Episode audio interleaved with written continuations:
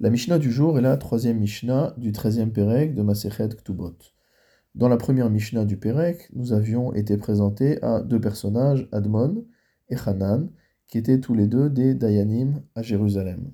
Après avoir enseigné différentes halachot au nom de Hanan, la Mishnah nous enseigne une première halacha au nom de Admon, en nous disant que Admon Omer Shiva, que Admon a enseigné cette chose.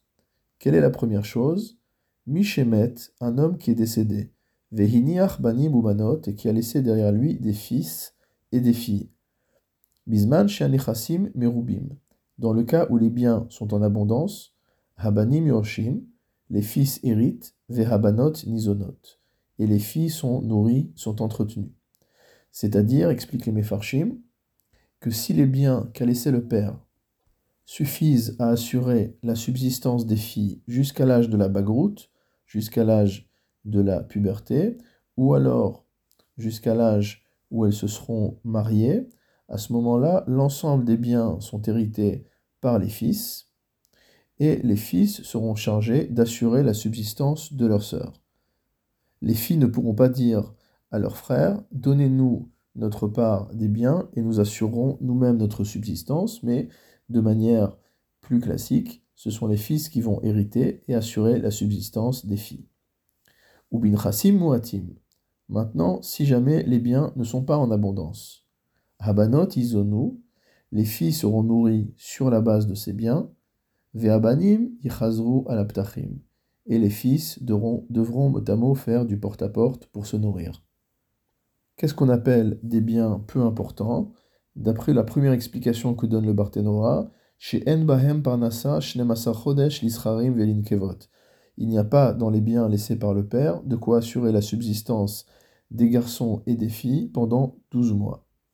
Verambam Perash, l'explication du Rambam, Kol Shen Bahem Abanot, Habanim Abanot.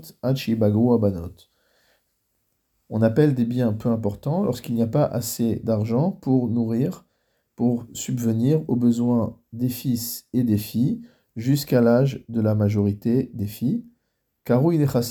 C'est ça qu'on appelle des biens peu importants. Admon Omer, Admon s'étonne de cette halakha et déclare Bishvil parce que je suis un mâle, je perds, mot c'est-à-dire normalement c'est l'inverse, ce sont les garçons qui héritent.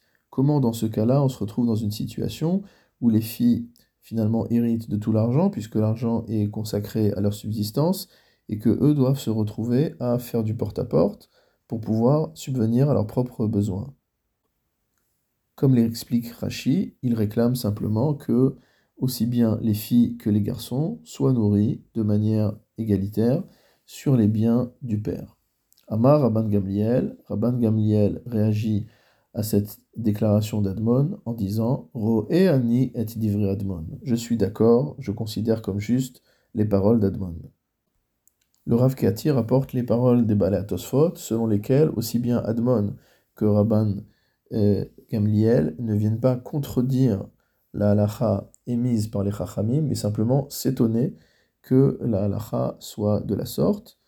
Quoi qu'il en soit, même si l'on dit que Rabban Gamliel et Admon viennent enseigner une halakha divergente, la halakha n'est pas comme cet avis-là, et elle reste donc comme ce qui a été enseigné dans le Tanakama, dans le premier enseignement de la Mishnah, selon l'avis des Chachamim.